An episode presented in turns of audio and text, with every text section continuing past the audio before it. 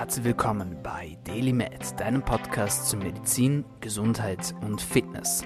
Du bist hier, weil du daran glaubst, dass Gesundheit das Allerwichtigste ist und sich durch deine täglichen Aktionen und Gedanken positiv beeinflussen lässt.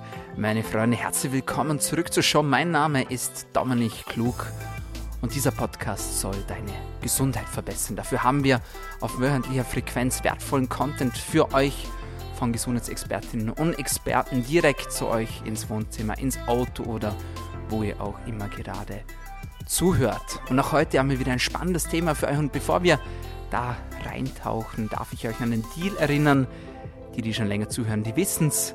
Ihr sollt mir pro Episode, die euch gefällt, einen Freund oder eine Freundin bringen. Warum? Wir glauben, das ist ein fairer Deal, denn wir stecken hier viel Zeit, Energie und auch Geld in dieses Projekt, um euch weiterzuhelfen, damit ihr am Ende des Tages besser, länger und vor allem gesünder leben könnt. Dass ihr sozusagen aus euren Tagen mehr Leben herauskitzeln könnt.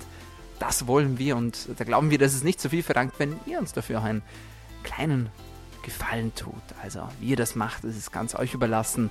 Ihr könnt uns liken, ihr könnt uns kommentieren, markieren, sharen, taggen, at Dominik Klug auf Instagram oder ihr schreibt uns einen kleinen Review das hilft uns am allermeisten am besten auf iTunes. Und dann eine gute Sternebewertung für uns abgeben. Wir sind noch gerankt seit neuestem in den Podcast-Charts. Und das freut uns natürlich sehr. Und das ist nur wegen euch. Also die Show basiert rein auf organischem Wachstum. Wir sind auf euch angewiesen. Das heißt, wenn wir einen guten Job machen, dann gebt uns doch diesen kleinen Credit. Und wenn wir keinen guten Job machen, wenn ihr nichts dazu lernt, wenn ihr keinen Spaß habt, wenn ihr sagt, äh, wusste ich alles schon, dann müsst ihr uns auch nicht teilen und promoten. This is how we roll. Und with that being said geht's auch schon los in das heutige Thema. Und ich habe überlegt, was könnten wir denn besprechen? Und mir ist etwas eingefallen, zu dem ich auch immer wieder Podcasts höre und zu dem ich Bücher gelesen habe. Und es ist ein Organ, das eigentlich ein bisschen in Verruf geraten ist. Wir mögen es eigentlich nicht besonders gerne. Nein, meine von uns hassen es sogar. Sogar sehr. Und dieses Organ wissen manche gar nicht, dass es überhaupt ein Organ ist. Und es bereitet uns viel Kummer, vor allem um die Feiertage herum und auch im Sommer, manchmal auch im Winter, eigentlich jeden Tag, wenn wir zu viel davon haben und ihr wisst schon, von was das ich spreche. Ich spreche vom Thema Fett. Fett. Ja, Fett ist ein Organ, Fett ist ein großer Verbund von vielen, vielen Fettzellen.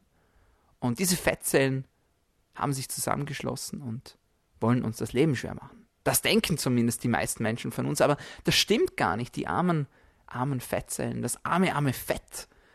Es wurde zu Unrecht von uns verurteilt. Denn was die wenigsten wissen, das erfahrt ihr jetzt in den nächsten Minuten hier im Podcast. Was macht das Fett überhaupt? Warum ist es überhaupt da? Ist es einfach nur da, um uns zu quälen, um, uns, äh, um lästig zu sein und damit wir uns im Spiegel anschauen und sagen, da ist ein bisschen zu viel und da ein bisschen zu wenig? Oder was tut es eigentlich? Und das ist auch schon der erste Punkt, den ich euch mitgeben möchte. Und das wissen eigentlich die allerwenigsten. Fett ist ein Organ und es hat spezifische Aufgaben, die unabdingbar sind für unseren Stoffwechsel, die unabdingbar sind für unsere Gesundheit, die unabdingbar sind, damit alles reibungslos in unserem Körper funktionieren kann. Das heißt, Fett spielt eine essentielle Rolle, wenn wir von Zusammenspiel zwischen Hormonen zum Beispiel sprechen, wenn wir vom Zusammenspiel zwischen Neurotransmittern sprechen. Fett ist wichtig, damit unser Stoffwechsel adäquat funktionieren kann. Aber natürlich nur in einer gesunden Balance. Wie es immer ist, wir wissen es, wir kennen das Sprichwort, die Dosis macht das Gift. Und so ist es auch mit unserer Fettzelle. Und die Fettzelle ist eigentlich eine geniale Überlegung der Natur, die entwickelt worden ist, damit wir als Menschenspezies überleben können. Ohne die Fettzelle hätten wir es nicht so weit gebracht. Wir hätten es nicht geschafft bis zur heutigen Zeit. Denn ursprünglich war die Fettzelle dafür da, dass sie uns Energie gespeichert hat. Die, die schon länger zuhören, die wissen, ich bin ein Steinzeit-Fanatiker, ein Freak sozusagen, weil sich so viele Dinge über die Steinzeit erklären lassen und so auch wie wir überlebt haben, nämlich unter anderem indem, dass wir Energie speichern konnten. Und das ist auch schon die erste wichtige Aufgabe unserer Fettzelle. Sie speichert Energie für schlechte Zeiten. Das heißt, wenn wir uns sozusagen ein bisschen Winterspeck anfuttern mussten oder wenn wir uns sozusagen ein bisschen vorbereiten mussten für schlechte Zeiten, dann war die Fettzelle unser bester Freund. Dann war sie da für uns und konnte uns mit ihrer Fähigkeit, Energie zu speichern, enorm weiterhelfen. Und das ist auch etwas, das die wenigsten eigentlich wissen, nämlich wenn wir Fett sozusagen zulegen, dann gewinnen wir nicht unbedingt neue Fettzellen dazu. Wir können es auch, das stimmt. Aber vor allem wird die Fettzelle itself größer. Sie wird sozusagen gefüllt mit Content. Und sie kann sehr, sehr, sehr, sehr, sehr viel größer werden, als sie es eigentlich schon ist. Nämlich bis um den Faktor 1000. Also sie kann um das 1000-fache ihrer Größe wachsen, um die notwendige, wertvolle Energie zu speichern. Und so hat man früher bewerkstelligt und, sicher, und sichergestellt, dass wir als Menschenspezies auch mal harte Tage und harte Zeiten überleben können. Also man muss sich jetzt fragen, ist jetzt die Fettzelle ein Freund oder ist sie sozusagen ein Feind? Und ich glaube, die Antwort liegt irgendwo dazwischen. Aber wir dürfen nicht vergessen, jede gute Seite hat eine schlechte Seite und eine schlechte Seite auch eine gute, sozusagen das Yin im Yang und das Yang im Yin. Also ein bisschen vorsichtig sein mit diesen, vor, mit diesen vorschnellen, vorschnellen Vorurteilen. Gibt es das überhaupt? Nein, mit diesen schnellen Vorurteilen, das wollte ich eigentlich sagen. Also, die ersten beiden Key Messages. Fett ist ein Organ. Es hat viele, viele, viele wertvolle Aufgaben in unserem Stoffwechsel in Bezug auf unsere Hormone, in Bezug auf Neurotransmitter, in Bezug auf viele, viele, viele Aktivitäten, die uns tagtäglich begleiten. Gleichzeitig ist es aber auch sehr, sehr wichtig, um Energie zu speichern, damit wir überleben können, damit wir harte Zeiten überdauern können. Jetzt ist es aber so in unserer heutigen Zeit, dass wir eigentlich keine Hungersnöte mehr haben, zumindest nicht in den Breitengraden, in denen du gerade lebst, wenn du diesen Podcast hörst. Es gibt immer noch viel Hunger auf der Welt, das ist leider ein trauriger Fakt und das ist furchtbar, aber ich denke, wenn du diesen Podcast hörst, dann bist du in einem Land, an dem man zumindest keinen Hunger leiden muss. Und das ist ein großes Privileg, dass wir in so einem Land leben dürfen. Das heißt, dafür brauchen wir das Fett eigentlich gar nicht mehr. Wir haben ja genug zu essen. Wir, haben, wir können das Essen bei uns im Garten anbauen, teilweise sogar. Wir können in die Lebensmittelläden stürmen und wir können uns eindecken mit Essen. Wir haben zu viel. Wir leben im Essensüberfluss. Und was passiert, wenn man im Essensüberfluss lebt? Ja, man setzt das Fett an, man nimmt an Gewicht zu und dann hat man plötzlich das umgekehrte Problem, nämlich nicht, dass man Hunger leidet, sondern dass man das Fett wieder loswerden möchte. Und bevor wir ein bisschen ja, in die Tipps und Tricks reingehen, wie man das schaffen kann, erkläre ich euch noch, was es eigentlich für Arten von Fettgewebe gibt. Das Fett ist nämlich nicht gleich das Fett. Man kann Fett unterteilen in verschiedene Speicher.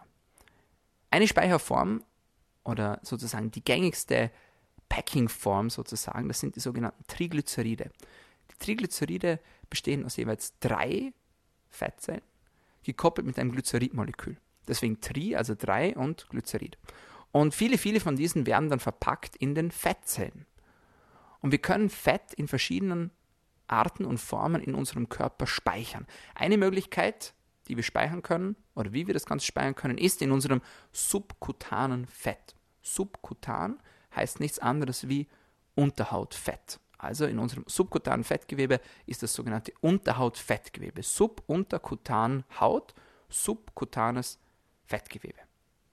Das ist eine Möglichkeit, wie wir das Fett speichern können. Und wir sehen das, wenn wir Gewicht zulegen, teilweise auch, wenn dann unsere Arme und unsere Beinchen ein bisschen dicker werden, dann haben wir da eine Zuwachs sozusagen in unserem subkutanen Fettgewebe. Ist auch genetisch bedingt. Manche haben mehr, manche haben weniger, aber natürlich auch durch äußere Einflussfaktoren wird das Ganze besser sichtbar oder weniger gut sichtbar. Also das ist die erste große Speicherform, die wir haben. Die zweite große Speicherform, die wir haben, und die ist viel, viel problematischer eigentlich wie das subkutane Fettgewebe, und das ist das sogenannte viszerale Fettgewebe. Das viszerale Fettgewebe ist das Fettgewebe, das sich um unsere Organe befindet, beziehungsweise teilweise auch in unseren Organen. Das heißt, viszeral, viscerum bedeutet am Organ Und das viszerale Fettgewebe ist das Fettgewebe, das sich um unsere Organe herum anlegt. Und dieses viszerale Fettgewebe ist ein bisschen tricky, denn man kann es nicht immer gleich sehen. Denn es gibt die Möglichkeit, und das ist vor allem bei Männern der Fall, dass man nicht so an den klassischen Stellen das Fett ansetzt, wie man es vielleicht kennt.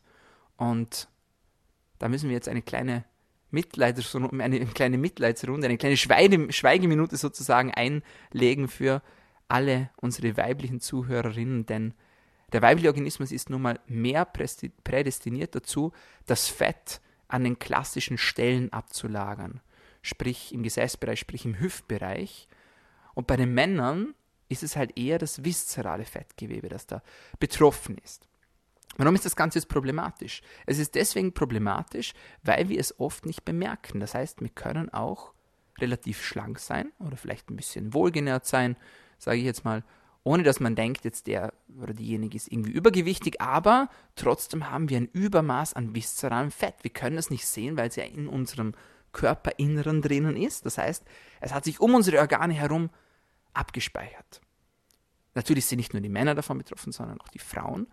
Und wenn das Ganze dann noch mehr an Übermaß und Überhang gewinnt, dann sieht man das Ganze auch. Und das ist so der Klassiker, wenn man zum Beispiel Männer sieht, die ja ähm, sozusagen einen Bauch haben, die sagen aber, hey, eh, das ist ja gar kein Fett, was ich da am Bauch habe, hau da mal rein, das ist ja steinhart sozusagen.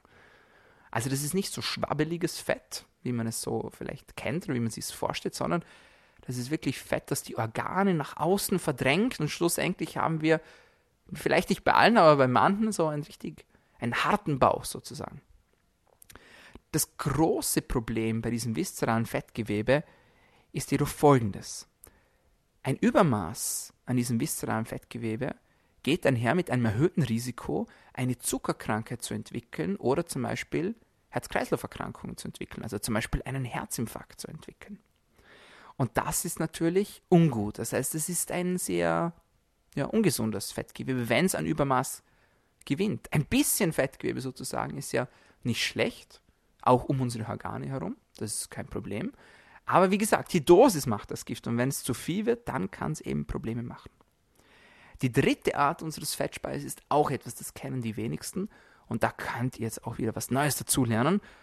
Und zwar ist das das intramuskuläre Fettgewebe.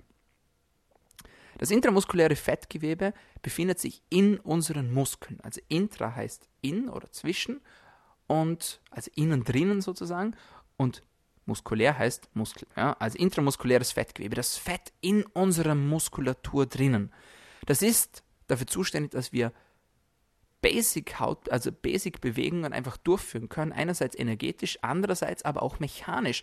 Da spielt auch das subkutane Fettgewebe wieder eine Rolle. Gemeinsam mit dem intramuskulären Fettgewebe ist es als Gleitlager sozusagen, vereinfacht gesagt, zuständig für unsere Bewegungen. Das heißt zum Beispiel die Nerven, die zwischen unseren Muskelbäuchen so, sozusagen verlaufen teilweise, die müssen ja auch irgendwie, ich sage mal, mit einem Widerlager ausgestattet werden, damit die nicht sozusagen direkt im Muskel anliegen oder dass sie direkt am Knochen anliegen, sozusagen. An manchen Eckpunkten gehen die Nerven halt auch an Knochenpunkten vorbei.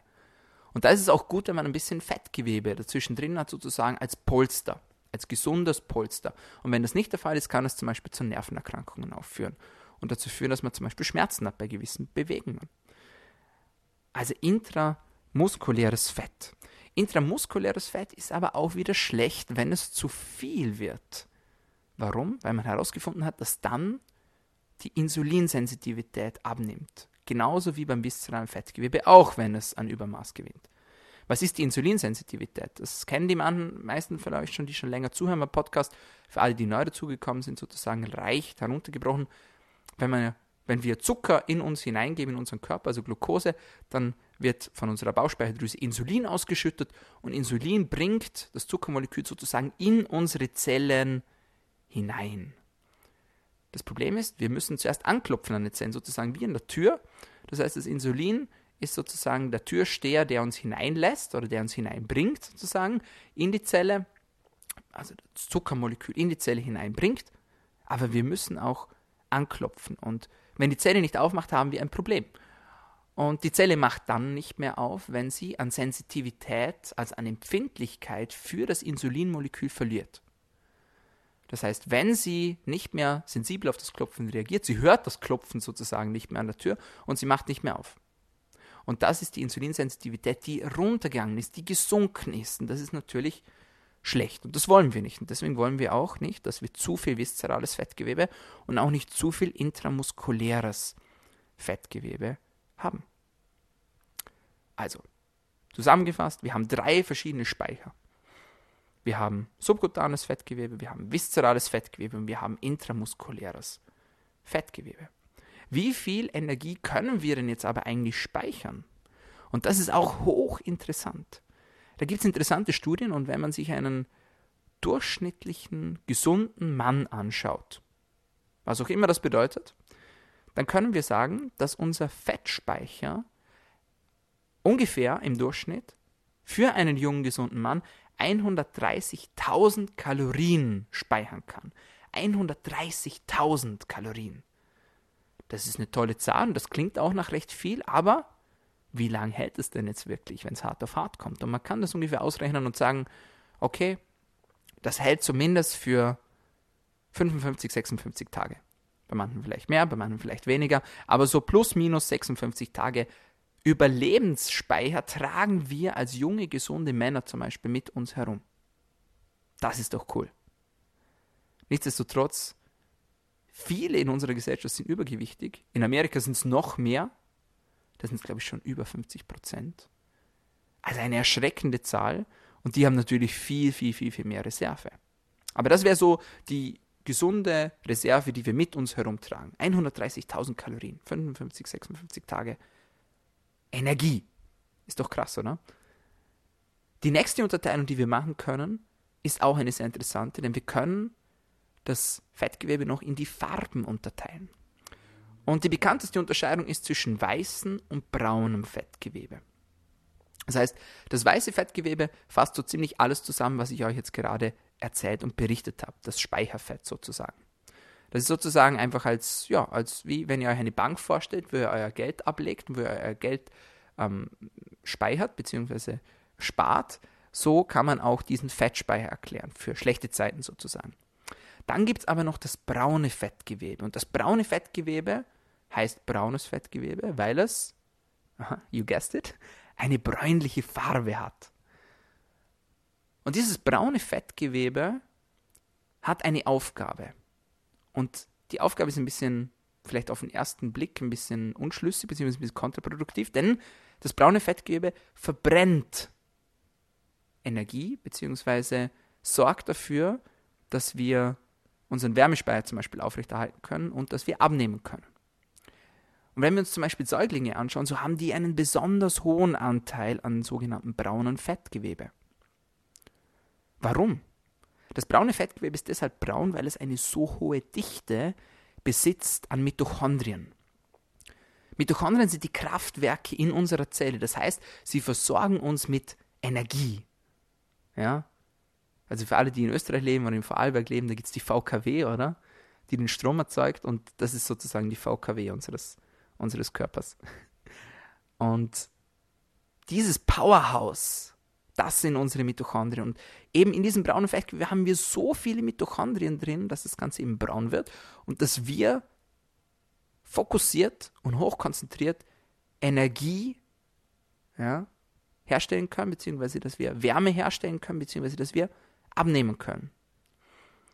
Und mit der Zeit verlieren wir dieses braune Fettgewebe. Das heißt, als Kind haben wir sehr viel davon, als Säugling vor allem, denn wir müssen die Körpertemperatur hochhalten als Säugling, als kleines Kind. Und dafür haben wir eben dieses braune Fettgewebe. Im Erwachsenenalter wird es weniger, es bleibt aber doch ein kleiner Teil davon erhalten. Am meisten davon haben wir im Nackenbereich und im Bauchbereich, beziehungsweise entlang von den großen Blutgefäßen. Vor allem aber im Bauchbereich. Und dann gibt es neben diesem weißen und braunen Fettgewebe, das sehr viele kennen, auch im Gesundheitsbereich sehr viele kennen, da gibt es noch das sogenannte beige Fettgewebe, also mit der Farbe beige. dieses beige Fettgewebe ist hochinteressant, denn es kann sich sozusagen entscheiden, zu welchem Fettgewebe das es werden möchte. Es kann sich sozusagen sein Haus aussuchen, wie bei Harry Potter. Wolltest du lieber das weiße Haus oder lieber das braune Haus? Das ist so die Frage. Und das beige Fettgewebe entscheidet sich dann. Beziehungsweise wir können es einteilen je nach Bedarf. Also das heißt, das weiße Fettgewebe, äh, das beige Fettgewebe wird entweder zu weißem Fettgewebe oder eben zu braunem Fettgewebe. Und das ist eine weitere Einteilung, die ich euch jetzt vermittelt habe. So, jetzt gehen wir noch ein bisschen ins Thema Fettverbrennung ein, beziehungsweise überlegen wir uns mal, was passiert eigentlich oder wie kommen wir eigentlich zu Fett? Denn man sagt immer, ja, man soll sich fettarm ernähren. Ob das jetzt stimmt oder nicht, das sei mal dahingestellt. Das ist für eine andere Podcast-Episode. Aber was die wenigsten auch wissen, ist, dass wir bei einem Übermaß an Zuckerkonsum, also Glucose, das Ganze zuerst versuchen zu verbrennen. Das heißt, wir essen Zucker und wir versuchen es aus unserem Kreislauf herauszubekommen, ja, in Form von Bewegung etc. Wenn das nicht gelingt, dann wird es gespeichert in Form von Glykogen. Also sozusagen verzweigte Glukosemoleküle vernetzen sich zum Glykogen, das in der Leber und in der Muskulatur abgespeichert wird. Darauf können wir zum Beispiel zugreifen, wenn wir kurzfristig körperliche Aktivitäten machen. Das ist sozusagen unser Deposit. Das heißt sozusagen ein kleines Konto, auf das wir immer schnell zugreifen können. Und wenn wir noch mehr Glucose zuführen, dann wird es umgewandelt in Fettgewebe. Und übrigens auch Fructose, das wissen auch die wenigsten. Wenn man zu viel Fruchtzucker konsumiert, dann wird das Ganze in Fett gespeichert. Wie aber bekommen wir es wieder los? Das ist, glaube ich, die Frage, die sich die meisten Menschen stellen. Und Darüber könnten wir jetzt natürlich nochmal zwei Stunden sprechen, aber ich gebe mal so einen groben Überblick. Denn man fragt sich immer, wenn man jetzt Fett verliert oder wenn man Gewicht abnimmt, wohin geht denn das Fett? Gibt es irgendwo ein schwarzes Loch in unserem Körper, wo das Fett drinnen verschwindet? Verschwindet das auf magische Art und Weise? Oder wird es doch irgendwo abgelagert, umgebaut? Die Antwort erfahrt ihr jetzt gleich und sie ist sehr, sehr, sehr, sehr spannend. Wenn wir Fett abbauen wollen, dann brauchen wir gewisse Enzyme, die das bewerkstelligen können. Und eines dieser Enzyme, die das Ganze machen kann, das ist die sogenannte HSL, die hormonsensitive Lipase. Das heißt, die hormonsensitive Lipase schafft es, die einzelnen Energiebündel in den Fettzellen aufzuzweigen, zum Beispiel die Triglyceride, sodass sie freigesetzt werden. Damit das aber funktionieren kann, müssen gewisse Dinge in Kraft treten. Das heißt, entweder wir bewegen uns, das heißt, wir machen Sport, oder es ist ja nicht nur Sport, das ist etwas, das müssen wir, das müssen wir noch betonen. Früher war Gewichtsabnahme einfach so, ja, Kalorienzufuhr einschränken, Sport erhöhen, fertig, ja. Das sind aber noch viele, viele andere Dinge, die daran beteiligt sind, dass wir schlussendlich Fett verbrennen können und dass wir das Ganze verlieren können. Ein Player zum Beispiel, den man nicht vergessen darf, ist zum Beispiel das Thema Stress. Wenn wir unsere Cortisol-Level hochhalten, dann gaukeln wir unserem, unserem Körper sozusagen vor, dass wir in einer bedrohlichen Situation sind und dass wir unser Fett sozusagen speichern müssen. Das heißt, Menschen, die unter einem Dauerstress sind, werden sich auch schwer tun, ja, langfristig Gewicht abzunehmen. Beziehungsweise, wenn wir zum Beispiel schlecht schlafen oder wenn wir zu kurz schlafen, dann werden wir uns auch auf Dauer schwer tun, um Gewicht abzunehmen. Wenn wir ein Problem haben mit der Schilddrüse, das ja auch an sehr, sehr vielen Stoffwechselprozessen beteiligt ist, dann werden wir auf Dauer ein äh, Problem haben, Gewicht zu verlieren. Wenn wir Probleme mit unserem Wasserhaushalt haben und unserem Salzhaushalt haben, dann werden wir auch langfristig Probleme damit haben, Gewicht zu verlieren. Das heißt, für alle Menschen, die Gewicht verlieren wollen, es geht nicht nur um Sport, es geht auch um einen erholsamen, regenerativen Schlaf. Es geht darum, seinen Stress einzuschränken und niedrig zu halten. Es geht darum, dass man genug Wasser trinkt. Und die wenigsten Menschen trinken genug Wasser am Tag. Es geht aber auch darum, dass wir qualitativ hochwertiges Salz zum Beispiel zu uns führen. Das ist auch etwas sehr Interessantes. Man hat früher zum Beispiel immer gedacht, dass Salz etwas Schlechtes ist, beziehungsweise es gibt ja auch Studien dafür, dass wenn man zu viel Salz zu sich führt, dass man dann seinen Blutdruck erhöht. Es gibt aber auch genauso Studien dazu, dass wenn man zu wenig Salz bzw. qualitativ schlechtes Salz zu sich führt, dass wir unsere Hormone negativ dadurch beeinflussen können. Das ist zum Beispiel das Leptin zum Beispiel oder das Adrenalin oder die Schilddrüsenhormone oder das sogenannte Glucagon wird negativ dadurch beeinflusst und schlussendlich kommt es zu einer Erhöhung unserer Triglyceride. Es kommt zu einer Erhöhung des Blutdrucks und zu vielen, vielen anderen negativen Dingen, die unsere Gesundheit einfach schädigen können. Und ein Hormon, das ich auch noch erklären möchte, ist das sogenannte Glucagon. Das Glucagon ist sozusagen der Gegenspieler zum Insulin. Das heißt, das Insulin, nochmal zur Wiederholung, das Insulin ist sozusagen der Türsteher, der gemeinsam mit der Glucose in den Club hineingeht. Ja, also das Glucose kommt über die Nahrung zu uns in den Körper. Die das Insulin bringt das Glucose zur Zelle und lässt es hinein, sofern es hinein darf, wenn die Insulinsensitivität gut ist. Glucagon macht genau das Gegenteil. Das heißt, es mobilisiert Energie. Das heißt, wir brauchen Energie. Und eine Möglichkeit, um Energie zu bekommen, ist eben, dass wir zum Beispiel unsere Glykogenspeicher, also unsere vernetzten Zuckermoleküle, abbauen und mobilisieren, damit wir sie in unserem Blutstrom haben, damit wir sie verwenden können. Oder auch Fett. Und da ist Glucagon auch daran beteiligt, denn Glucagon aktiviert die HSL unter anderem, also die hormonsensitive Lipase. Und so kann diese hormonsensitive Lipase, das HSL, das Fett bzw. die Fettbündel sozusagen auflösen und kann dafür sorgen, dass wir das Fett verbrennen können und verwerten können. Reicht das jetzt aber eigentlich schon, dieser Prozess, dass wir das Fett loswerden? Denn jetzt haben wir das Fett ja erst aufgelöst sozusagen und losgelöst und jetzt haben wir es im Blut. Aber wie können wir es denn verbrennen? Verbrennt wird das Ganze in einer Institution, die wir schon kennengelernt haben. Und das sind unsere Mitochondrien, die Kraftwerke in unserer Zelle, das Powerhouse sozusagen. In diesen Mitochondrien passiert ein Prozess, die sogenannte Beta-Oxidation. Und diese Beta-Oxidation verbrennt schlussendlich unsere Fettmoleküle. Und so können wir Energie gewinnen. Die Frage ist jetzt aber immer noch, was passiert denn mit diesem verbrannten Fett? wo geht es hin schlussendlich? Okay, also es wird losgelöst aus unseren Zellverbänden, das haben wir verstanden. Es gelangt in unsere Blutbahn und dann gelangt es in die Mitochondrien und dann wird es verbrennt. Aber wo geht es schlussendlich hin? Und da gibt es eine sehr, sehr interessante Studie und die hat herausgefunden, dass wenn wir 10 Kilogramm Fett verbrennen in unserem Körper, dass 84 Prozent davon mit der Atmung ausgeschieden werden, sobald das, das Ganze verbrannt ist. Also nicht falsch verstehen, das bedeutet jetzt nicht, dass wir uns hinsetzen können und einfach das Fett abatmen können. Nein, wir müssen natürlich schon etwas dafür tun, aber 84 Prozent des verbrannten Fetts wird über die Lungen ausgeschieden und nur 16 Prozent über unser Körperwasser. Das heißt, man hat immer so die Vorstellung, ja, ich mache jetzt Sport und wenn ich dann schwitze, man, es gibt dann, dann wird das, dann wird das Fett verbrennt. Es gibt ja auch diese Analogie, ähm, so Schweiß ist das Fett, das weint. Ja, das kennt man so aus, aus verschiedenen Memes und aus verschiedenen Seiten. Aber tatsächlich ist es so, dass wirklich ein Großteil unseres Fetts, wenn es dann verbrannt wird, abgeatmet wird und nur ein kleiner Teil wird über unsere Körperflüssigkeit dann ausgeschieden, zum Beispiel über Schweiß, ja, aber natürlich auch über andere Körperflüssigkeiten. Und das ist sozusagen der Kreislauf des Fetts.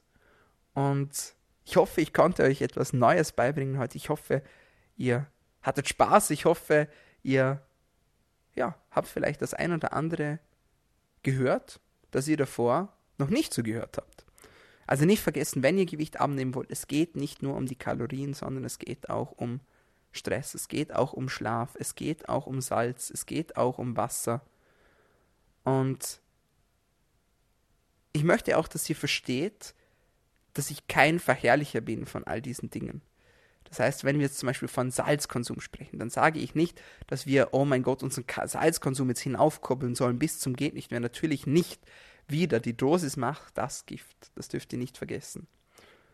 Aber zum Beispiel eine gesunde Salzquelle kann uns und unserem Körper sehr, sehr gut tun. In moderaten Maßen.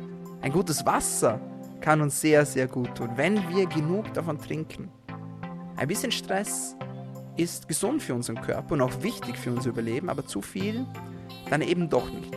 Und mit dem Fett verhält es sich genau gleich. Ein bisschen davon brauchen wir, aber zu viel ist halt auch wieder nicht gesund. So, meine Freunde, das war's von uns für heute bei Daily Med, deinem Podcast zu Medizin, Gesundheit und Fitness. Wenn es euch gefallen hat, dann vergesst bitte den Deal nicht, einen Freund oder eine Freundin pro Episode, das sollten wir bringen. Und wenn es euch besonders gut gefallen hat, dann abonniert uns doch entweder auf Soundcloud, auf iTunes, auf Spotify, auf Anchor oder auf Stitcher. Am meisten freuen wir uns, wenn ihr uns eine Bewertung hinterlässt. Fünf Sterne. Und ich sage vielen, vielen Dank fürs Einschalten. Vielen lieben Dank fürs Zuhören. Wenn ihr Fragen habt, dann kontaktiert mich gerne jederzeit. Dominik Klug. Und wenn ihr Hilfe braucht oder vielleicht ja, jemand wollt, der euch ein bisschen auf die Finger schaut bei eurer gesundheitlichen Reise, dann bin ich auch gerne für euch verfügbar. Vielen Dank, dass ihr dabei wart und bis zum nächsten Mal. Bleibt gesund.